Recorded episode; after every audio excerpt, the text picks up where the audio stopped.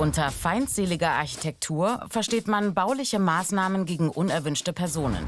Mit einem abwehrenden und feindlich gestalteten Design soll verhindert werden, dass zum Beispiel wohnsitzlose Menschen oder Jugendliche Orte im öffentlichen Raum anders nutzen als vorgesehen.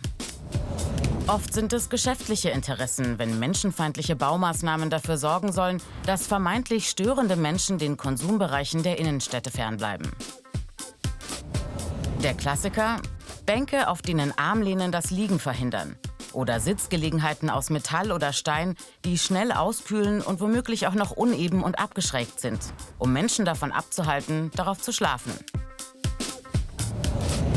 Oder Geländer und Kanten mit kleinen Erhebungen, die verhindern sollen, dass SkaterInnen darauf ihre Tricks machen.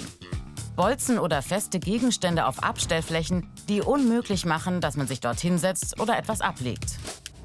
Auch Musik gehört zum Abschreckungsarsenal, als Dauerbeschallung, damit die Menschen sich an manchen Orten nicht länger aufhalten oder gar schlafen wollen.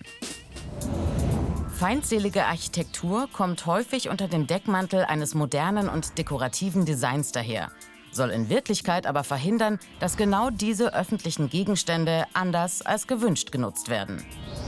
Städte und Gemeinden geben viel Geld aus, um Menschen von öffentlichen Plätzen fernzuhalten.